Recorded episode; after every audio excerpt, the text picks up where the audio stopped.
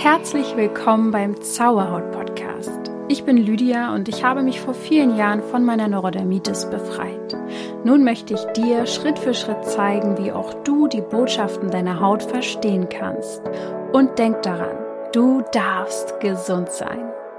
Namaste und herzlich willkommen zu dieser neuen Einzelfolge. Ich sitze hier gerade zwischen gepackten Koffern, denn ich werde ab morgen für vier Tage mal eine kleine Auszeit ähm, ja, mir nehmen mit meinem Freund zusammen ein bisschen in die Natur fahren, obwohl wir ja hier schon viel mehr Natur eigentlich um uns herum haben. Aber tatsächlich ist genau gerade neben unserem Grundstück eine wunderschöne Baustelle. Äh, von daher hoffe ich auch, dass diese Aufnahme hier reibungslos jetzt vonstatten gehen kann. Das ist hier, ähm, ja, bald so, dass wir mit den Bauarbeitern per Du sind. Eigentlich müsste ich mich mit denen absprechen, wann ich die Podcast-Folge hier aufnehmen kann. Naja, ist ja alles Quatsch. Ich freue mich auf jeden Fall total, ähm, dass du wieder zuhörst. Ich hoffe, es geht dir total gut, auch wenn gerade vieles im Außen ähm, schwierig sein kann. Versuch dich einfach immer wieder daran zu erinnern, immer wieder, immer wieder, immer wieder, dass du nicht denken und fühlen musst, was dir im Außen erzählt wird, sondern dass du deine eigene Realität erschaffen kannst und darin die große Kraft von Menschen liegt. Eine so große Kraft, dass uns, glaube ich, auch, ja, vielleicht sogar ein bisschen mit Absicht nicht davon erzählt wird, dass wir bestimmte Kräfte haben, bestimmte Möglichkeiten haben, damit wir halt eben auch, ja, ähm, in gewissen Abhängigkeiten sind. Ja, sei es jetzt Medikamente oder was weiß ich was. Es ist einfach so ähm, für mich, wenn du einmal erlebt hast in deinem Leben oder vielleicht sogar in ein, ja, ein Hauptteil deines Lebens damit verbracht hast, deine ja, Dinge über dich und deinen Körper herauszufinden, die dir niemand erzählt, die dann aber dafür sorgen, dass du gesund sein kannst, da fragst du dich ja dann schon irgendwann, hm, Leute, also wieso sind so viele Dinge unbekannt, die helfen?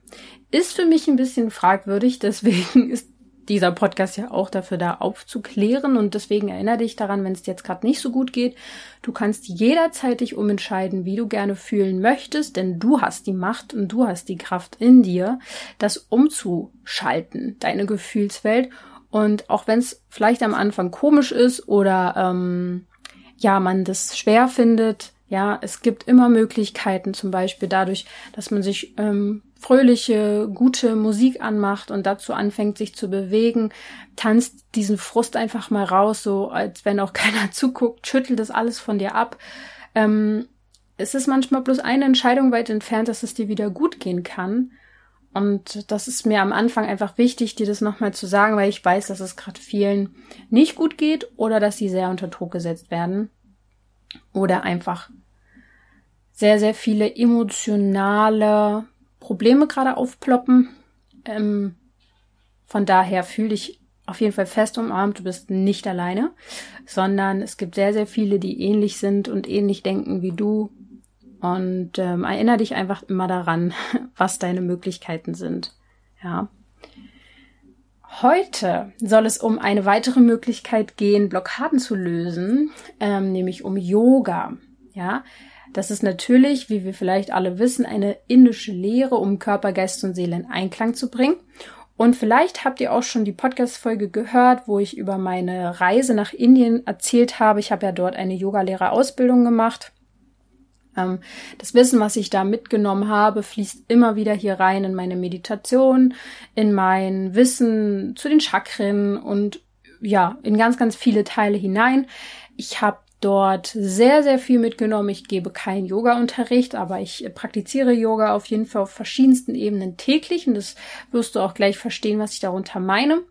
Und ja, von daher kann ich da sehr, sehr viel heute noch aus persönlicher Erfahrung drüber sprechen. Vielleicht hast du die Folge noch nicht gehört, dann schau doch mal in meinem Podcast. Relativ am Anfang gibt es die Folge, die heißt, glaube ich, die sieben Weisheiten aus Indien. Und dann gibt es ein Interview mit meiner einen Freundin, mit der ich zusammen in Indien war, die müsste irgendwie sowas heißen wie Yoga-Ausbildung in Indien oder so. Ich weiß gerade den Titel nicht mehr. Ähm, da erzählen wir sehr, sehr viel darüber, wie die Ausbildung ablief und was wir da gelernt haben und wie wir das gelernt haben und sehr, sehr lustige Geschichten auch, aber auch sehr emotionale Geschichten, was da alles so hochkam und passiert ist. Und ja, jetzt könnte man ja sagen, ich bin da auf diesen Hype aufgesprungen, auf diesen Yoga-Zug.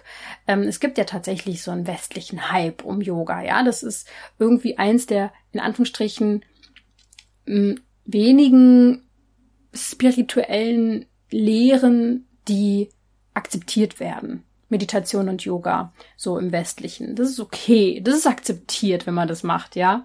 Ähm, es gibt aber natürlich auch so richtig, ja, verrückte Yoga-Sessions, so wie also Bier-Yoga zum Beispiel. Ich meine, sorry, was ist das?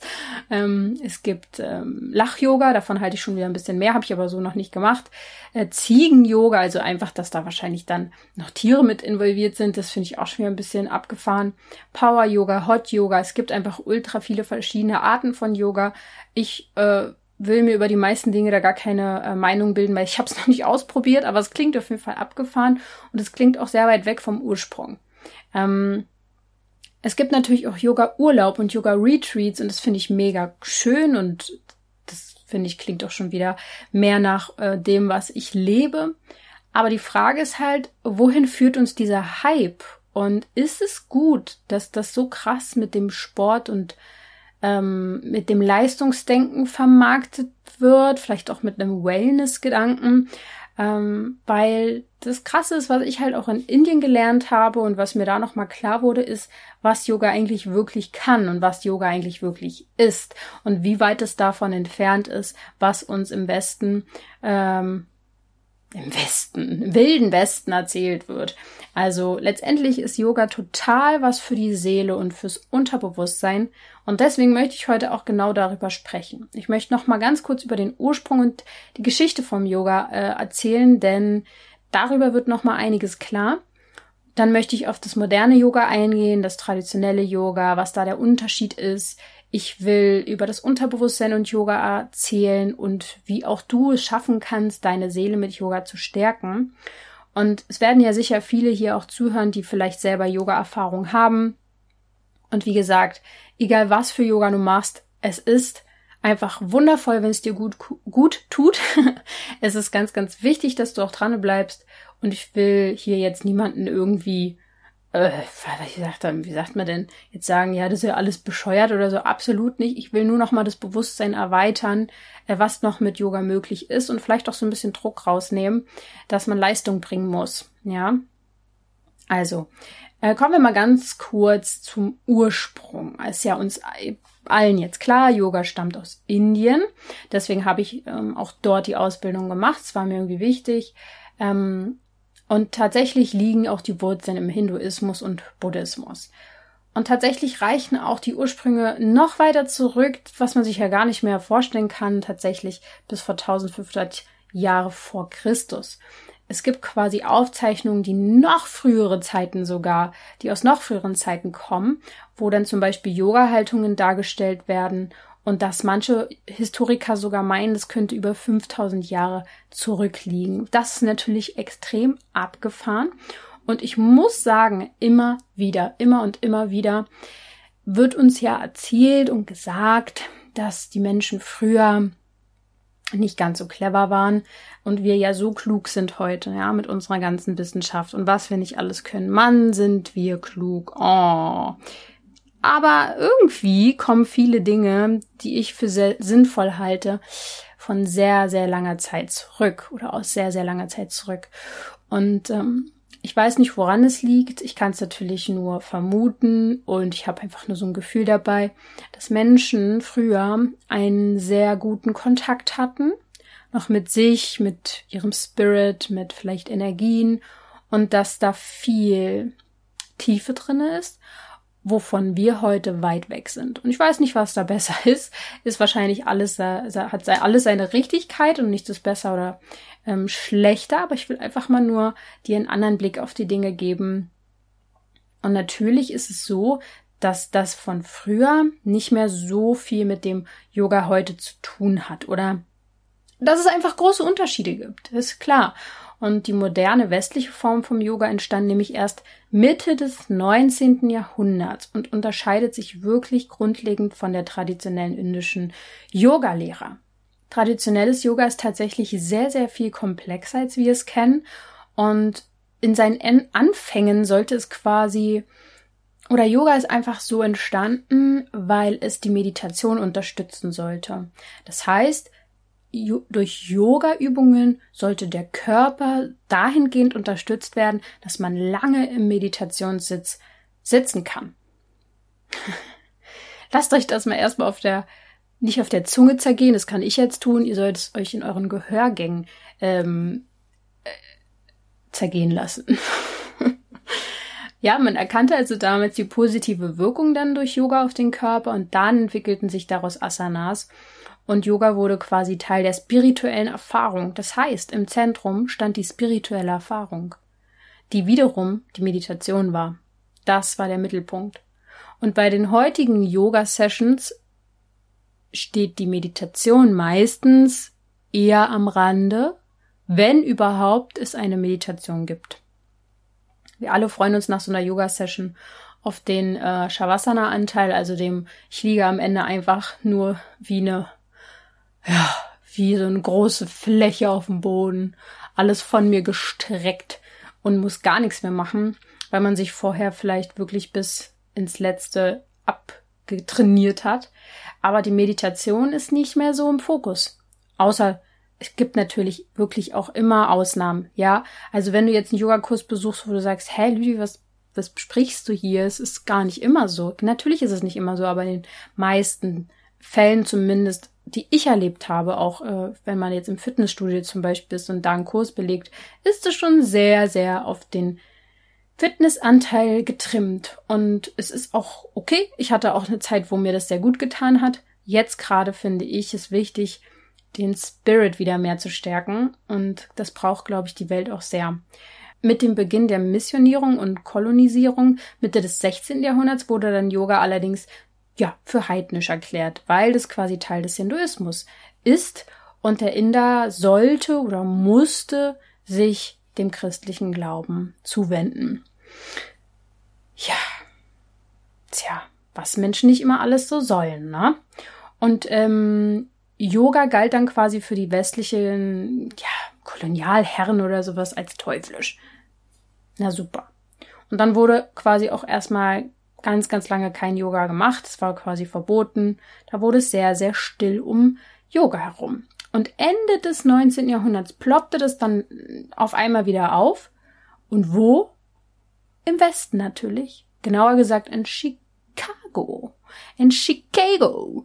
Es war eine Zeit quasi damals, in der sich Menschen nach neuen Impulsen gesehnt haben. Und ähm, in die christliche Religion quasi, da ja, wurde dann so langsam auch ein bisschen sehr als dogmatisch wahrgenommen, also die Menschen sind wach geworden. Es gab dann so eine Rede, eine ganz tolle Rede von dem hinduistischen Mensch Swami Vivekananda. Und der, diese Rede, die traf quasi bei den Menschen damals komplett ins Schwarze. Und es bildete sich dann eine moderne Form vom Yoga heraus, die sehr viel körperlicher war, als ähm, es im Ursprung der Sinn war obwohl ich halt auch in meiner Yoga-Ausbildung, die war auch sehr körper, körperlich bezogen und es war auch sehr strapaziert. Also der Körper wurde schon ziemlich, ähm, ja, wie soll ich sagen, gefördert, ja, aber Trotzdem haben wir halt eben auch Pranayama sehr viel praktiziert. Wir haben Meditation sehr viel praktiziert. Also es war irgendwie ausgeglichen, ja. Und das fehlt mir halt. Und dieses auf den Körper komplett fokussierte, das passt natürlich in die westliche Welt komplett rein, ja. Und ähm, die war vorher vielleicht so ein bisschen religiöser gehalten und dann wollte man davon weg. Und mit dieser Gegenbewegung hat man dann auch zum Beispiel Vinyasa-Yoga ähm, hat sich dann entwickelt und so weiter. Das hat damals irgendwie so reingepasst, ja. Und heute ist klar, es gibt an vielen Ecken Yoga-Studios und verschiedenste Trends, wie ich ja vorhin auch schon gesagt habe, Yoga-Trends. Ähm, und ich finde, ja, meine Ausbildung damals in Indien, die war eine gute Mischung aus beiden. Das war schon modern, aber auch sehr, sehr viel Ursprüngliches dabei. Also ein paar Lehrern war es extrem wichtig, die Ursprünge auch sehr, sehr deutlich zu machen. Wir haben auch Philosophieunterricht gehabt und ähm, von daher war das irgendwie eine sehr, sehr gute Mischung. Ich finde nämlich auch nicht unbedingt, dass das Moderne jetzt komplett irgendwie falsch ist, weil ich glaube, der Mensch auf der einen Seite ja, es ist natürlich eine individuelle Sache. Der eine übertreibt halt mit seiner Fitness, der andere sitzt den ganzen Tag vorm Laptop oder vor Netflix oder vom Handy. Dann braucht es vielleicht auch diese körperliche Ebene viel mehr. Und über den Körper kommen wir dann vielleicht wieder mehr in die geistige, spirituelle Ebene. Von daher, das da will ich jetzt gar nicht sagen, es ist so komplett irgendwie blöd oder so, dass es so auf den Körper fokussiert ist. Aber es passt irgendwie so rein, ne? Also es passt, dieser Fokus auf das Körperliche passt halt einfach in dieses westliche Denken total rein, auch wenn wir die Medizin, die Wissenschaft und das gesellschaftliche Denken uns betrachten, ist ja das, was ich hier so erzähle, ist es ja nicht die Norm. So, ähm, dass unser Geist und, und das dass unsere Gedanken einen Einfluss haben, dass unsere Gefühle einen großen Einfluss haben, dass wir ein Energiezentrum sind, dass wir ganz viele Energien, also der Mensch ist quasi wie so eine Batterie. Ja, eine riesen krasse Batterie. Und das ist einfach ähm, ja nicht wirklich normal, wenn, wenn Menschen das erzählen. Von daher passt es natürlich extrem rein, dass sich Yoga jetzt gerade in so eine leistungsorientierte Fitnessrichtung entwickelt. Und wenn man dann zum Beispiel mal an ähm, Yin-Yoga denkt, also dass die weibliche Energie mehr gestärkt wird, da werden die Haltungen ja sehr, sehr lange gehalten und da ist mehr, mehr die Ruhe als die Bewegung wichtig. Und das ist ja gar nicht so, für viele gar nicht so bewusst oder klar, dass das auch Yoga sein kann. Ähm, auch ich wusste das vor ein paar Jahren nicht. Wenn ich an Yoga gedacht habe, dachte ich halt einfach an einen Menschen, der auf so einer Matte ist und so Dehnübungen macht. Ähm, aber Yoga besteht aus, man sagt so acht Blütenblättern des Yoga. Ich kann dir die jetzt nicht mehr alle aufzählen, aber unter anderem zählt halt Meditation und Atmung auch mit rein. Und Karma zum Beispiel. Was man rausgibt, bekommt man zurück und so weiter und so fort. Also Asana, das, was man auf der Yogamatte praktiziert, ist ein Blütenblatt von acht Blütenblättern sozusagen, ja. Und jetzt, wenn man aufs Jetzt guckt und auf das wie Yoga praktiziert wird, geht's halt nur um Asanas. Ja, und das ist natürlich schade. Ich finde, wir sollten wieder viel, viel mehr Seele im Yoga finden. Darum geht es mir ja in vielen Bereichen. Man kann definitiv einen viel, viel mehr Einklang durch Yoga mit sich finden. Ähm, da ist jetzt natürlich die Frage, was ist denn Yoga, wenn es eben nicht nur diese körperliche Aktivität ist? Und da kann man zum Beispiel schon mal jetzt den, den Geist betrachten, also unseren Verstand, unser, unser Spirit meinetwegen. Ich, ich möchte den Geist jetzt eher so als Spirit bezeichnen, nicht Verstand. Ähm, was auf jeden Fall viele beim Yoga spüren, vielleicht auch du hast es auch schon mal gespürt, ist, dass es natürlich einen Effekt auf den Geist haben kann. Also es wirkt entspannend. Es wirkt irgendwie auch gegen Stress sehr, sehr gut. Und das liegt einfach an der Kombination aus Bewegung, Atmung und Meditation. Und das klappt natürlich nur, wenn du auch Zeit mitbringst, wenn du in Ruhe auch sein willst und nicht schnell, schnell, schnell, mal schnell noch zehn Minuten, zack, zack, zack, sondern dass du mit Freude und Entspannung an Yoga herangehst. Und was ich auch in Indien gelernt habe, war, dass es darum geht, auf seiner Yogamatte zu bleiben und sich nicht zu vergleichen. Und dass man darüber zu sich wieder findet ähm, und sich quasi seine Seele langsam wieder Platz findet in dem Körper, den man dehnt, den man größer macht, damit wieder mehr Raum ist. Man sagt bis zu der, bis zu die, so dass der, hm, sagt man, dass die Seele wieder in die Haut passt. Ja, dass man bis zur Haut den Körper wieder größer macht und dehnt. Und diesen Gedanken, den habe ich immer wieder, wenn ich Yoga mache. Es ist für mich viel, viel mehr als die Bauchmuskeln trainieren oder so ein Kram.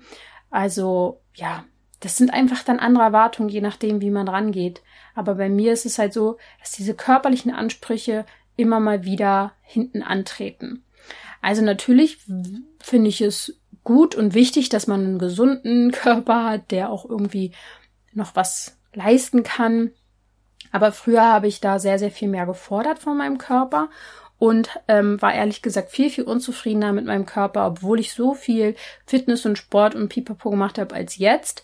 Jetzt ähm, bin ich so, so, so, so, so dolle zufrieden wie lange. Weiß ich nicht, vielleicht wie noch nie oder letztes Mal als Kind mit mir, meinem Körper, meiner Haut und diese körperlichen, dieser Druck, die Leistung und die Ansprüche, die ich hatte, sind viel, viel weniger geworden. Mir geht's jetzt viel mehr um das Ding an sich, was zu machen, mich zu bewegen, auch zum Beispiel reiten zu gehen. Da geht's mir auch nicht darum, Bauchmuskeln zu kriegen oder was weiß ich was für Muckis, sondern es geht halt um die Zusammenarbeit mit dem Pferd und es ist ein viel, viel schönerer Ansporn und eine viel, viel schönere Motivation für mich. Und Yoga ist halt was, wodurch du mit dem Körper diese inneren Themen auch bewegen kannst. Ich hatte zum Beispiel in Indien auch mehrere Yoga-Sessions, wo mir die Emotionen einfach nur so rausgeflossen sind, wo ich geheult habe. Wenn du gewisse Erfahrungen machst, zum Beispiel ähm, Kundalini-Yoga, sehr, sehr viel mit Atmung, da kann richtig was an Blockaden gelöst werden. Es ist heftig, was dort an äh, die Menschen, also wir waren ja eine kleine Gruppe dort, damals in Indien, äh, in Goa waren wir, was da manchmal geweint wurde und gelacht wurde, was ausgelöst worden ist durch gewisse Yoga-Übungen, ist total heftig gewesen. Also Yoga hilft total dabei, Vertrauen auch zu seinen eigenen Fähigkeiten natürlich wieder mehr aufzubauen. Vielen fehlt das ja. Vertrauen in den eigenen Körper, vor allem wenn man krank ist. Man findet wieder eine innere Ruhe und Gelassenheit. Man kann seine Kreativität auch steigern, weil die Durchblutung natürlich angeregt wird. Man sagt auch, dass Yoga die Freude steigert, Mitgefühl, das Gefühl von Mitgefühl und anderen Empfindungen stärker macht. Und dafür gibt es aber eine wichtige Voraussetzung. Und die hat eben mit dem Unterbewusstsein zu tun. Was hat denn jetzt Yoga mit dem Unterbewusstsein zu tun, fragst du dich vielleicht? Ja, jetzt ist vielleicht eins schon mal klar geworden hier, Yoga ist was ganzheitliches. Und der Geist, der wirkt sich auf unseren Körper aus und andersherum, also der Körper auch auf unseren Geist. Deswegen ist es vielleicht wirklich auch okay, erstmal über einen Körpergedanken an Yoga ranzutreten, ja? Also, da darf jeder seinen Weg finden. Ähm, und du weißt ja, wie sehr ich die Kraft der Gedanken ähm, hier befeuere und wie wichtig das ist. Das, was wir denken und tun, das wirkt sich auf uns aus und dann halt auch auf unser Umfeld, auf dein Leben. Und von daher ist es auch interessant mal zu gucken, was für Gefühle und Gedanken hast du, wenn du Yoga machst. Und diese beeinflussen natürlich deine Session, deine Yogastunde und auch dein Unterbewusstsein. Es speichert sich quasi eine Erfahrung ab und schenkt dir dann auch gute Gefühle bei weiteren Yoga-Praktiken. Also je nachdem, was du damit verbindest, das wirst du dann auch äh, mehr steigern. Und es ist schon so, dass ich jedes Mal, wenn ich auf meine Yogamatte bin, ich so ein bisschen wieder zurück in Indien bin, am Fluss, wie ich da Yoga mache und wie ich einfach lerne und dort bin und zu mir finde. Das nehme ich jetzt immer mit. Das verbinde ich damit. Und Blockaden, wir wissen es, die sitzen teilweise in unserem Unterbewusstsein und stecken da fest und machen Probleme. Und natürlich können die durch Yoga auf körperlicher Ebene gelindert werden. Natürlich kann es sein, dass du eine verhärtete Muskulatur hast, dein Rücken zum Beispiel fest verhärtet ist durch Stressphasen, durch emotional schwere Phasen, wo du dir viel aufgelastet hast und dass du durch Yoga, durch Bewegung, durch das flexible Sein in der Wirbelsäule, dadurch, dass sich dort die Verspannungen auflösen, lösen sich auch alte Gefühle auf. Ja, es ist, es ist doch klar, dass diese Energie dann abfließen kann und dann, ich war zum Beispiel auch teilweise extrem wütend dort in Indien, als ich manchmal auf der Yogamatte war. Also bei mir sind auch Gefühle wie Wut extrem hochgekommen und haben sich gelöst. Also emotionale Blockaden zeigen sich ja auf körperlicher Ebene, aber an manche kommen wir einfach nicht ran. Und Yoga kann da eine total tolle Variante sein, an diese Blockaden eben über Bewegung, über Atmung, über Meditation ranzukommen. Also Yoga ist eigentlich für mich ein Lebens, eine Lebenseinstellung, eine Denkweise. Ähm, ja, es ist eine innere Einstellung. Bin mir sicher, dass sämtliche Blockaden auf emotionaler oder seelischer Ebene einfach zu letztendlich zu körperlichen Blockaden und Problemen führen können, ja, je nachdem, wie lange man die anstaut. Und diese Arbeit mit dem Körper auf eine gütige und mitfühlende Art und Weise durch Yoga kann das definitiv zurückwirken. Und körperliche Blockaden werden natürlich weniger, weil du flexibler wirst. Und das Ziel ist es, das habe ich auch so gelernt, dass der Körper so flexibel ist und so jung gehalten wird, dass in einem gesunden Körper auch keine ungesunden Gedanken und Gefühle feststecken können. Also der Effekt auf deine Seele ist einfach sehr, sehr groß, wenn du Yoga mehr als nur eine leistungsorientierte, körperlich bezogene Praktik siehst, sondern wenn du es als Heilung siehst. ja, Yoga ist tatsächlich was für die Seele. Man sagt auch, also Yoga stammt von dem Wort Yui und bedeutet vereinen. Ja, ich habe es vorhin schon gesagt, der Körper verbindet Quatsch, der Körper. Ja, der Körper verbindet auch einiges, aber Yoga verbindet Körper, Geist und Seele, das wollte ich sagen. Und man kann tatsächlich auch Yoga-Schriften äh, lesen, wo es heißt, dass die Seele im Kopf sitzt. Das weiß ich jetzt nicht, ob ich das unterschreiben würde, aber gehen wir jetzt einfach mal davon aus, die Yogis hatten recht. Und Yoga hilft wohl dabei, sich genau dieser Seele wieder anzunähern. Denn durch Yoga wird der gesamte Körper ruhiger und der Geist klärt auf. Und man spürt quasi die eigene Seele und die kosmische Kraft, die durch uns fließt. Sowieso durch die Atmung ist total heftig, was man damit machen kann. Und der Körper steht natürlich schon im Mittelpunkt beim Yoga. Ähm, egal jetzt ob bei der Meditation ähm, oder beim, bei der Asana wirst du einfach merken, dass du willst frei denken, frei sein, du willst dich frei fühlen, aber der Körper ist etwas, was dich an diese Welt anhaftet und den spürst du. Und je nachdem, wie sehr du dich hineinspürst, spürst du deine Themen. Er ist quasi der Übersetzer. Er zeigt deine Bedürfnisse, er zeigt, wie sehr du mit deiner Seele verbunden bist, ja. Ähm, Körper und Geist, Körper und Seele, all das ist immer in Connection miteinander, aber vor allem die Seele kann sehr weit zurückrücken, wenn man immer nur nach außen schaut.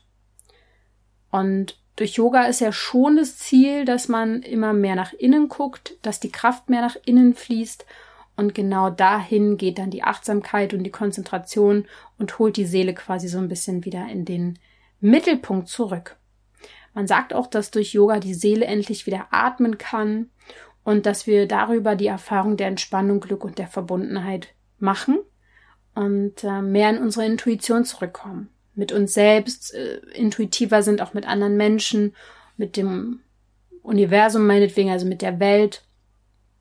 Und ja, das ist auf jeden Fall extrem spannend und schön. Und ich will dir einfach heute, ja, vielleicht auch dadurch, dass gerade so viel ähm, wegfällt an freudemachenden Dingen. Viele Menschen sind gerade so müssen sich gerade mit so viel Scheiß rumschlagen. Ähm, ja, es geht einfach vielen gerade echt nicht so gut, das kriege ich mit. Es ist einfach auch gerade ein sehr, sehr großer Prozess der Veränderung und auch des Aufwachens, ähm, weil viele Dinge so nicht mehr laufen können, wie sie laufen. Und ähm, deswegen möchte ich dir heute mit dieser Folge eine Möglichkeit aufzeigen, wie du dich wieder mehr sicher mit dir fühlen kannst und wie du dir kleine Oasen und Inseln im Alltag erschaffen kannst, die nur für dich sind und wo du eigentlich nur raufgehen musst. Sagen wir mal, die Insel ist die Yogamatte und zum Beispiel online irgendwo eine Yoga-Session mitmachen kannst. Es ist immerhin besser, als es nicht zu machen. Und wir können jetzt nicht alle eine Ausbildung machen zur Yogalehrerausbildung und nach Indien fahren. Das ist jetzt sowieso gerade ja unmöglich. Aber ähm, vielleicht kannst du jetzt mit dem Wissen, was du mitgenommen hast, genauer hinschauen, was für Yoga-Sessions du machst und viel gütiger mit dir sein und dich an meine Worte erinnern, dass es gar nicht so um Leistung geht. Natürlich hilft es, immer besserer zu werden und immer längerer vielleicht gewisse Haltungen halten zu können, aber nicht, weil du dann besser bist als andere oder stärker oder schlanker oder kräftiger oder was weiß ich, sondern weil dein Körper wieder anfängt zu wachsen, sich zu dehnen, dass du mehr und tiefer atmen kannst und sieh es als Möglichkeit, innere Blockaden zu lösen. Yoga kann innere Blockaden lösen. Yoga hat ja auch mit den Energiezentren zu tun, den Chakren. Und ähm, da habe ich auch einen Blogartikel zugeschrieben. Den Chakren-Meditationskurs, den liebt ihr bis heute. Das war ja einer mein, das war mein erster Kurs, den ich jemals gemacht habe, den Meditationskurs. Ähm, der, die, das kam mir ja ich habe meditiert und auf einmal sehe ich ähm, vor meinem inneren Auge acht, ähm, wie sage ich das? So wie Seen, also so wie so eine runde, runde, fließende Dinge, die alle miteinander verbunden sind. Und ich habe erkannt, das sind so die Chakren und so. Ich habe da, glaube ich, noch nicht mal die Yoga-Ausbildung gemacht. Und ich wusste, dazu muss mein erster Kurs sein. Das war wie eine Eingebung. Und ihr, ihr liebt den alle bis heute. Was ich für Nachrichten bekomme, was ihr darüber lösen könnt, das ist heftig. Ich habe erst letztens wieder eine Nachricht gelesen, die mir, äh, wo mir eine Frau geschrieben hat, dass sie, glaube ich, das fürs Halschakra gemacht hat und sie bei den vorherigen Chakra-Meditationen schon jedes Mal das Gefühl hat, äh, besser durchatmen zu können danach. Und da ist richtig so ein Knoten geplatzt wohl und äh, ich kann es nicht mehr in Worte fassen und ich finde es jetzt nicht ihre Worte, aber das ist jedes Mal super schön. Schaut da gerne auch mal auf meiner Seite auch mal vorbei. Der Chakra-Meditationskurs ist quasi für dich wie ein Anker. Du kannst ganz gezielt die Chakren ähm, angehen. Also jedes einzelne Chakra hat gewisse Themen, zum Beispiel das Wurzelchakra ähm, wo es ja dann auch Yoga-Übungen zu gibt, aber in dem Kurs geht es ja um die Meditation zum Wurzelchakra. Wenn das blockiert ist zum Beispiel, dann ähm, haben wir viel, viel Angst. Und das ist ja heute ein großes Thema, was einfach überall herrscht, ist Angst. Angst ist das Thema, ähm, wo unsere Energie am niedrigsten ist. Und wenn das Wurzelchakra wieder geöffnet ist, verbindest du dich quasi mit der mit dem Urvertrauen, mit Mutter Erde. Und so hat jedes Chakra ein Thema. Es geht um wenn es blockiert ist, um Angst, dann, dann Scham, um Schuld, um Wut, um Trauer, um Neid, um dass man seine eigenen Bedürfnisse nicht lebt, um Einsamkeit. Das sind alles so Blockaden, die damit zusammenhängen können, dass die Chakren nicht fließen. Schau dir den Chakrenkurs mal an auf meiner Seite www.zaubert.coach und es gibt auch gerade einen kleinen Rabatt auf den Chakrenkurs, also gerne ja loslegen und zusätzlich zu deinen Yoga Praktiken Ticken den Chakrenkurs nochmal machen oder die einzelnen Chakren. Es gibt übrigens in dem Chakrenkurs dann auch eine Meditation, die alle verbindet. Also es sind wie so eine kleinen Sessions mit mir eigentlich, wo ihr immer wieder Blockaden lösen könnt. Es gibt auch total viele Menschen, die sagen mir, sie machen die Hals-Chakra-Meditation immer, wenn sie Schnupfen haben und es ist dann am nächsten Tag weg, es ist total abgefahren. Also ähm, auf den Punkt gebracht, das westliche moderne Yoga ähm, lässt leider oft, nicht immer, aber oft diese Energien und Kraftzentren und Meditationen so ein bisschen weg. Aber wenn, wenn du einen guten Lehrer findest, wenn du gute Videos findest, dann ist das mit einbezogen und ähm, deine innere Einstellung macht auch ganz, ganz viel. Du kannst halt an Yoga so rangehen, dass es dir bei deiner inneren Arbeit hilft und dass du mehr zu dir wieder kommst und dass du mit, ja, dass du dich einfach mal fragst, mit welcher Energie machst du Yoga? Was ist dein Ziel damit? Ähm, mit was für Emotionen verbindest du Yoga und fühlt es sich gut an, Yoga zu machen? Dann, wenn nämlich nicht, dann verabschiede dich von diesen körperlichen Ansprüchen, die dahinter stehen, denn du darfst es leicht haben. Und durch die Dehnungen und durch die fließenden Bewegungen, ja, ähm, verändert sich auch dein Körper. Du musst nicht stahlhart sein und ähm, dieses, dieses Leistungsding vertreten, was alle gerade tun, sondern nutze Yoga, um im Fluss zu kommen, um in Ruhe zu kommen, um bei dir in Sicherheit zu sein, weil nichts Wichtigeres gibt es zur Zeit zu tun und wahrscheinlich in den nächsten Jahren auch. Ähm, ich zum Beispiel fühle komplettes Vertrauen. Ich bin komplett sicher mit mir, in mir und darunter zählt eben auch, ähm, dass ich, dass das passiert, weil ich Yoga mache, und damit meine ich nicht nur auf der Matte sitzen, sondern Meditation ist Teil meines Lebens, die Chakren sind Teil meines Lebens. Karma ist Teil meines Lebens. Ich gebe raus, was ich zurückbekommen möchte. Ich, ähm, ich tue Gutes, weil es für mich Sinn macht, ja. Ich meditiere, ich atme, ich atme bewusst, ähm, was nicht alles noch. Also ja, diese positiven Muster, die darfst du in dein Unterbewusstsein hineinfließen lassen und das auch gerne jedes Mal, wenn du auf deiner Yogamatte bist und an mich gerne denken. Ähm, denk immer daran, du darfst gesund sein und in dem Sinne auch, du darfst es leicht haben auf deiner Yogamatte. Bis zum nächsten Mal. Ciao.